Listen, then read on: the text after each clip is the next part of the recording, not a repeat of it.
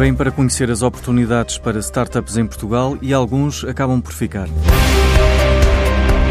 Foi o caso de Jefferson Valadares, que participou no Lunch em Lisbon em 2017 e acabou por transitar para a incubação na Startup Lisboa, lançando a Doppio Games. Fazemos jogos ativados por voz. Então são jogos onde você usa sua voz para falar, para jogar. Então são histórias interativas onde você conversa com os personagens ou jogos de quiz, etc, que você que funcionam com dispositivos de voz, como Alexa e Google Home, aqueles speakers que você tem em casa. A escolha de Lisboa para lançar a startup está relacionada com a facilidade e o baixo custo para lançar um novo negócio. Eu morava em São Francisco, na Califórnia, é, então tinha emprego, era tranquilo. Mas o dia que eu decidi montar uma empresa, lá é muito caro para fazer isso. Então eu é, comecei a procurar outros lugares para fazer. Eu, eu olhei na Europa, em Helsinki, Estocolmo, Londres, Berlim, Barcelona. Eu olhei, olhei em vários lugares um amigo meu que mora em Londres falou que era para eu vir olhar Lisboa. Ele falou: Portugal tá indo super bem, vai olhar como é que tá.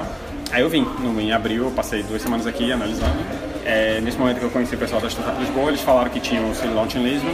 Na verdade, acho que eu tinha ouvido falar do primeiro, mas já tinha passado a data, não deu para fazer. Aí, nessa, nessa, visita, eu decidi vir. Jefferson Valadares não tem data de regresso, mas prevê ficar pelo menos 5 anos em Lisboa. E para lançar uma startup, o financiamento é muitas vezes conseguido através de fundos de capital de risco, uma alternativa que deve ter em conta a capacidade de inovação e competitividade, como lembra o gestor Jaime Quezado. Na nova competitividade que molda a economia global, impõe-se renovar o papel do capital de risco e o contexto do valor dos projetos apoiados. O modelo tradicional de criação de valor mudou por completo e nesta fase crítica da economia portuguesa, a aposta tem que ser muito clara. Apoiar novas empresas, de preferência de base tecnológica, assentes numa forte articulação com os entes de competência e capazes de ganhar dimensão global.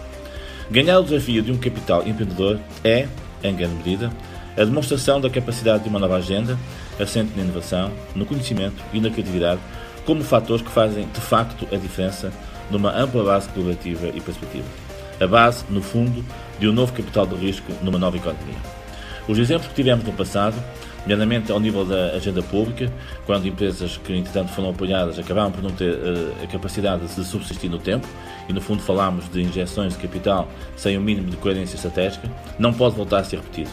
E por isso é fundamental que quer do lado público, no meu caso da Portugal Ventures, quer do lado do setor privado, haja uma verdadeira concentração no sentido de o apoio aos projetos ter esta dimensão mais estratégica.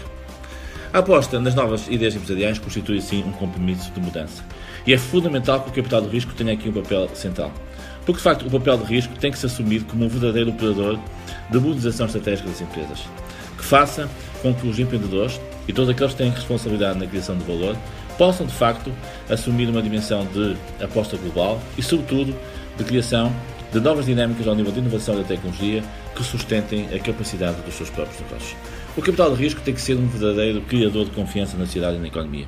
E tem que, sobretudo, fazer com que aqueles que acreditam no futuro possam desenvolver os seus projetos de uma forma estruturada e, sobretudo, estratégica. E há seis empresas portuguesas inovadoras que vão receber apoio financeiro e técnico de Bruxelas no âmbito do projeto piloto Accelerator do Conselho Europeu de Inovação.